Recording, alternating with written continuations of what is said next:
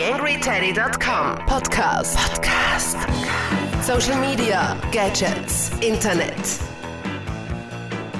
Hallo und Servus zur mittlerweile 55. Ausgabe des TheAngryTeddy.com Podcasts. Diesmal zu Gast niemand geringerer als Karin Hammer, ihres Zeichens Geschäftsführerin bei Freie Digitale. Und diesmal habe ich ein zweiteiliges Interview für euch. Karin hatte derart viele interessante Dinge zu erzählen, dass ich damit leicht zwei Sendungen füllen kann. Und ich halte mich da jetzt gar nicht lang auf mit irgendwelchen Vorankündigungen und gehen wir gleich direkt rein. Nicht aber noch ohne den Podcast-Paten für diese Ausgabe des Podcasts zu erwähnen. Und das ist diesmal wieder der falsche Hase. Kundenwünsche und Erwartungen zu befriedigen ist Schnee von gestern. Der Kunde will seine Erwartungen übertroffen sehen. Nur so kann er zu einem treuen Fan werden. Mehr Informationen zur Agentur Der Falsche Hase unter www.derfalschehase.at. Und jetzt rein ins Interview. Am Mikro für euch wie immer Daniel Friesenecker.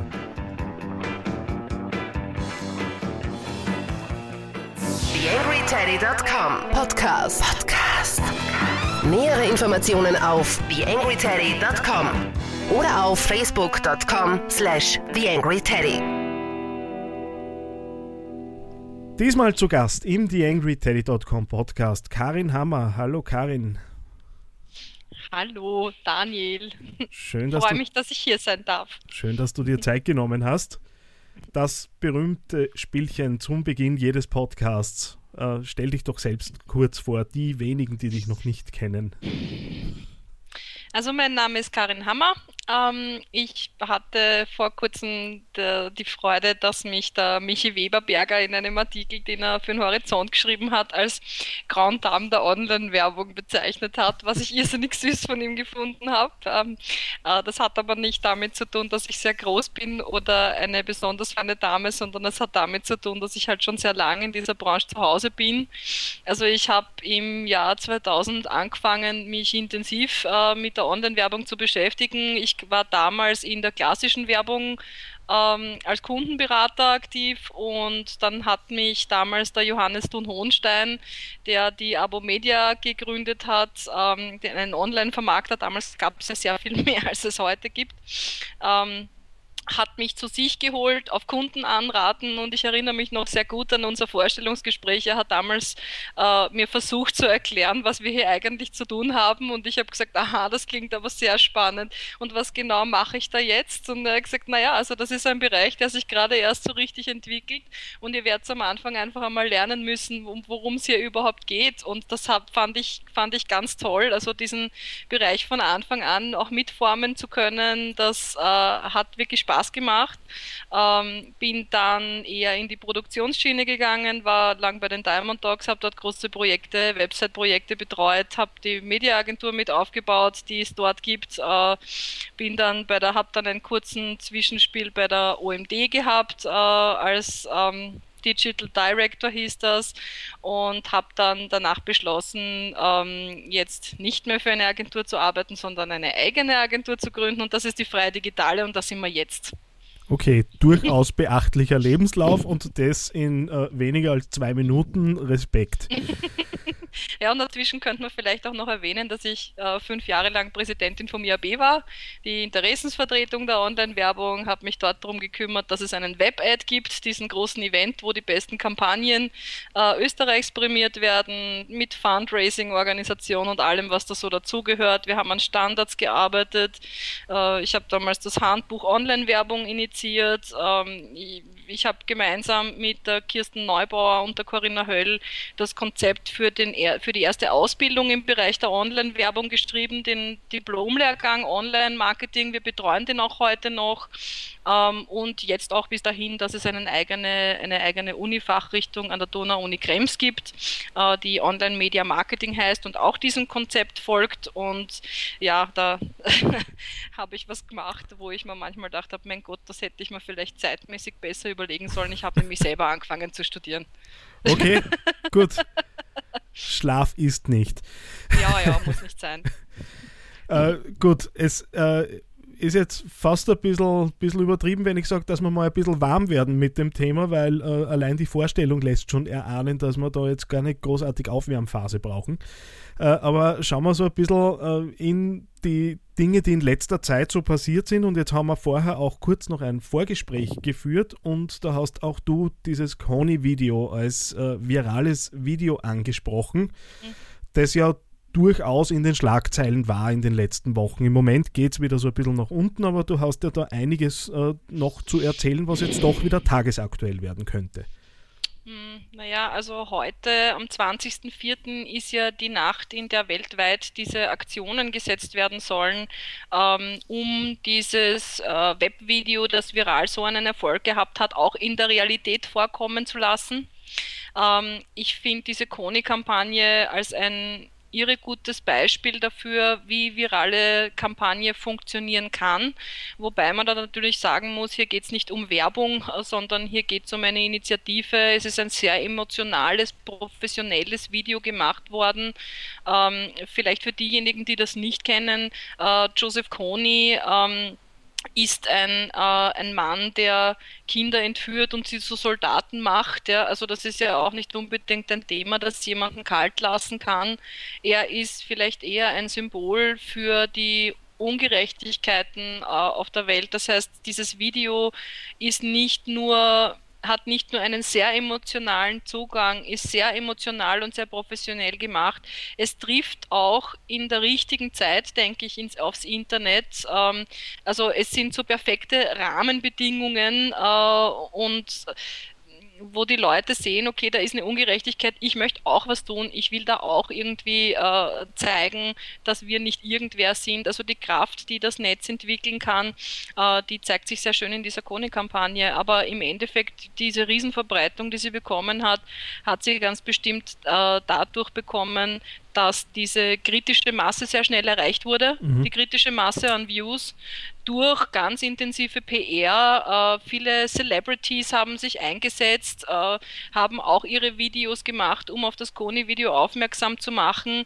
Und man müsste vielleicht auch dazu sagen, dass es die Initiative äh, um, quasi um die Beseitigung von Joseph Kony äh, schon seit vielen Jahren gibt. Also das ist nichts, was neu ist, aber jetzt hat es halt diese Durchdringung bekommen und ist ja dann so weit gegangen, dass sogar Barack Obama dann einen äh, einen Brief geschrieben hat, dass er sich engagieren wird und dass US-Soldaten dorthin geschickt werden.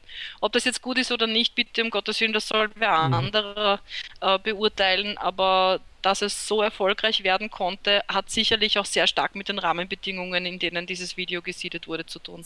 Podcastkurse in Österreich unter podcast-kurse.at. Podcast-kurse.at was das ist für mich auch so ein bisschen das, das, das Learning aus dieser ganzen Geschichte, weil äh, wenn man jetzt mit äh, Social Media und vor allem viralen Themen zu tun hat, äh, hat man oft so das Gefühl, auch wenn man mit Kunden spricht, okay, äh, man setzt da jetzt ein Video ins, ins Netz und das wird schon von selbst mhm. laufen. Und äh, gerade diese Kony-Geschichte zeigt schon, wie viel Aufwand ja. notwendig ist, damit sowas dann auch wirklich zu fliegen beginnt. Ja. Ja, also die ist, wir, wir alle, die wir mit Online-Werbung zu tun haben, kennen die Anforderung, naja, wir haben da jetzt ein Video und eigentlich haben wir nicht mehr, mehr viel Geld, können wir das jetzt nicht sieden. Ja, mhm. ähm, ich kann natürlich schon äh, mit Werbung, und das machen ja die meisten auch, ähm, ein Video äh, ganz am Anfang, wenn es wirklich gesetzt wird, äh, mit Werbung unterstützen, um die kritische Masse zu erreichen. Aber wenn der Inhalt nicht stimmt, dann wird mir das nichts helfen weil was den Leuten nicht gefällt, was nicht ankommt, was nicht gut gemacht ist äh, und das, es muss halt einer dieser Faktoren erfüllt sein, das wird auch nicht verteilt werden. Also dieses, ob ob jetzt ein Video gesiedet werden kann oder nicht, hängt sicherlich zu gleichen Maßen davon ab, was für ein Inhalt kommuniziert wird, welche Rahmenbedingungen äh, für den Inhalt dieses, dieses Videos gerade aktuell sind, hat man Empfehlungsanreize gegeben und nur wenn diese drei auch wirklich äh, äh gut gelöst worden sind, macht Seeding Sinn. Mhm weil sonst hast du keine Botschaft, die sich verbreiten kann. Wobei ich auch da bitte sagen möchte, also diese Anforderung, erst ab 100.000 Views ist es eine gute Kampagne gewesen, das stimmt sicherlich nicht für alle Produkte. Also äh, vielleicht sollte man nicht immer nur so auf Masse gehen. Das ist etwas, was ich immer wieder, immer wieder sehe und was mich auch immer wieder mal irritiert. Und da würde ich mal ein besseres Bewusstsein dafür wünschen, dass wir mit den Möglichkeiten ganz gezielt eine Zielgruppe äh, äh, zu kontaktieren, nicht mehr nur über Maße reden sollten. Mhm. Vielleicht ein bisschen ein thematischer Schnitt. Äh, jetzt ist neben Facebook äh, im Moment Pinterest ganz stark äh, in, im Gespräch und Google Plus äh, ist auch nicht tot zu kriegen. Äh, mhm. Wie gehst du jetzt mit äh, Kundenanfragen um, wenn es heißt, okay, wir müssen da jetzt rein? Mhm. Ähm, ja, also das, was, was wir gehen mit dem Thema so um, dass immer zuerst Rahmenbedingungen und strategische Ausrichtung für äh, gerade für die Kampagnen im Social Media Umfeld ähm, wirklich mal klar sein müssen. Ja, wenn, wenn, wenn ich bemerke ähm, als, als, als Agentur, als Berater, ähm, dass da eine Anforderung auf mich zukommt, die eigentlich nur einem Trend folgen will, wie zum Beispiel, hey, jetzt sind da alle drinnen und wir wollen da jetzt auch, ja, mhm. ähm, dann werde ich die Beratung immer in eine Richtung bringen, dass ich hinterfrage, was genau man denn damit erreichen möchte und wie lange man das auch durchhalten kann, weil die meisten Unternehmen sind es nicht gewöhnt, äh, einen redaktionellen Betrieb zu haben. Mhm. Egal welche Inhalte produziert werden, ob das Texte sind oder Filme sind oder Videos sind oder äh, was auch immer, ja, ähm, bis dahin, dass sie es äh, normalerweise nicht gewohnt sind, äh, dieses direkte Feedback zu bekommen. Ja, also nicht alle, man gibt es natürlich Unterschiede, aber all diese Informationen, die rausgehen, die auch wieder zurückkommen, die müssen in irgendeiner Art und Weise dauerhaft verarbeitet werden. Das heißt, wenn nicht klar ist, dass für eine zumindest mittelfristige Strategie gesorgt worden ist, würden wir das nicht tun.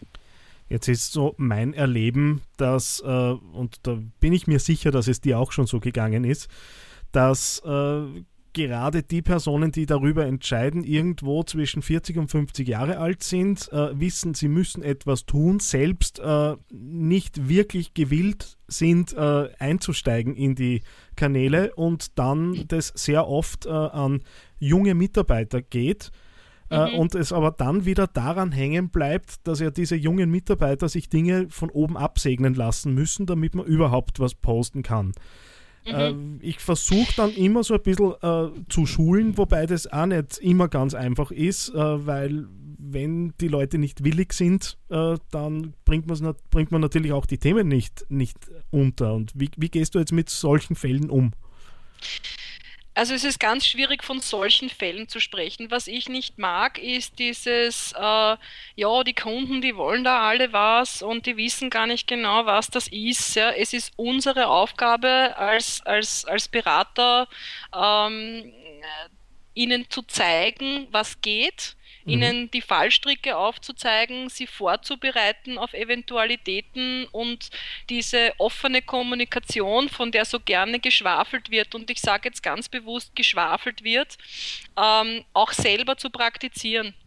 Weil wenn ich zu einem Kunden hingehe heute als Agentur, so wie wir eine sind, und behaupte, ich kenne die Pinterest-Strategie, dann lüge okay. ich. Ja, ähm, für, für viele Bereiche, die, die, die wir abdecken, gerade im Social Media Bereich, bewegen wir uns im experimentellen Feld. Das ist einfach so. Wir haben zu wenig Daten, um von empirischen Daten zu sprechen, äh, was jetzt äh, zum Beispiel äh, die, den, den, den Multiplikatoreneffekt von Pinterest betrifft. Wir mhm. wissen einfach viel zu wenig. Ja?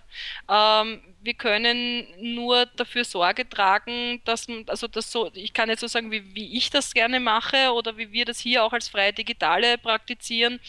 Ähm, es geht immer darum, dem Kunden von Anfang an klar zu machen, was könnte passieren, was wollen wir, dass passiert und wie können wir messen, was passiert. Und manchmal muss man auch sagen, wir können es gar nicht messen. Also zu dem zu stehen, was die, was die Realität hergibt, ist wahrscheinlich der erste Schritt, äh, um nicht in diese Situation zu kommen, dass man sich irgendwie dahin lavieren muss, nur damit man seine Unterschrift auf einen, auf einen, auf einen Auftrag kriegt, der vielleicht nicht zu einem Folgeauftrag führt, weil der Kunde dann äh, nachher sagt, naja, Moment, was ist denn da überhaupt gemacht worden? Äh, hat das funktioniert, hat das nicht funktioniert, weil ich erlebe es heute immer noch und da müssen wir gar nicht über Pinterest reden, dass ich zu Kunden komme, wo es dann heißt, naja, Online-Werbung, wir haben es schon einmal ausprobiert, aber die Klickrate war so schlecht. Ja, also ich glaube, es ist nicht nur, äh, es gibt nicht nur das mangelnde Wissen um die Möglichkeiten auf Kundenseite, es gibt auch immer noch viel zu viel schlechte Beratung auf der Anbieterseite, auf unserer Seite. Da müssen wir uns wirklich alle selber an der Nase nehmen.